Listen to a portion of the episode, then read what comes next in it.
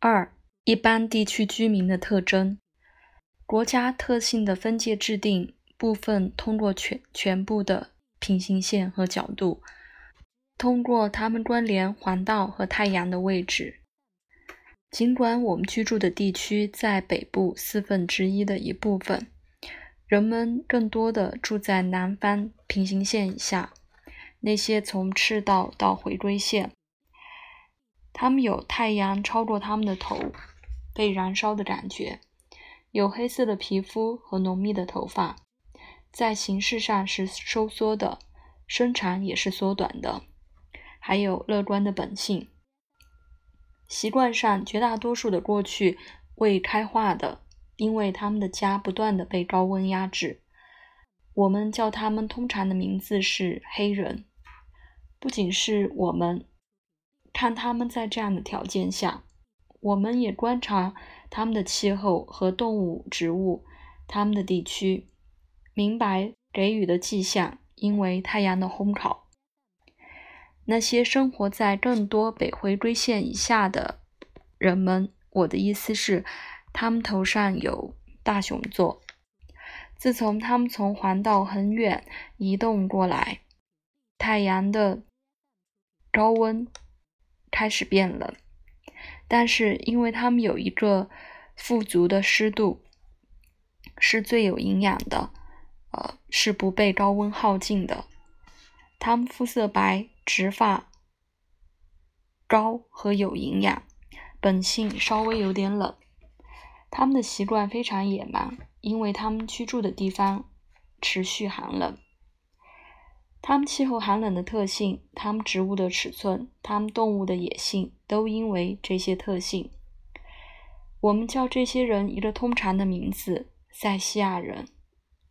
居民在热带和北极之间的地区。然而，因为太阳不直接通过他们的头，也离他们中午不远，分享平静的温度，改变去确定，但没有激烈的变化，从热到冷。因为他们是在渐变的中间，中等身材、自然平静的住在一起，很接近文明有礼的习惯。他们中最难的，通常是更精明和有创意的，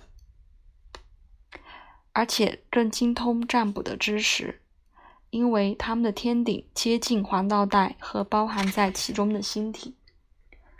通过这种他们自己的吸引力。以灵魂活动力的特点是智慧的。通过调查，适合从事特别的科学，被称为数学。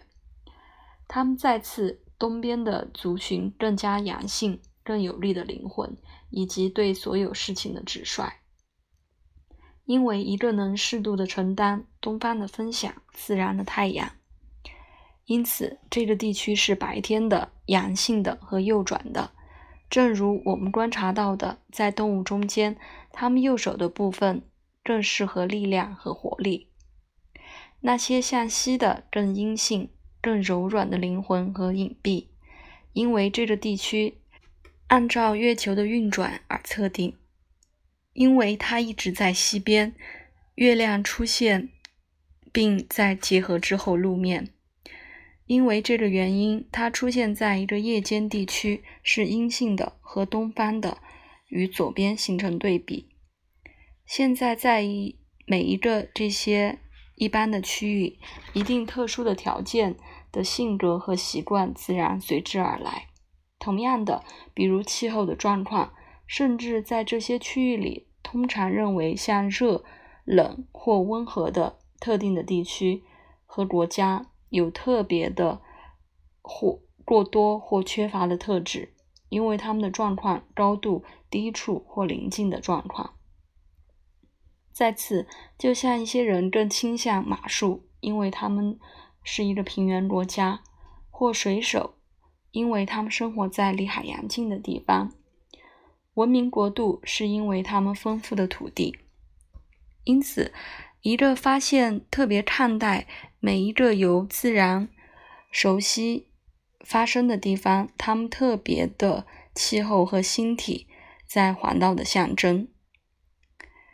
这些特性现在也经常被找到，但不是每一个个体，我们必须概括地处理这个主题，为了它可能用于特定调查的目的。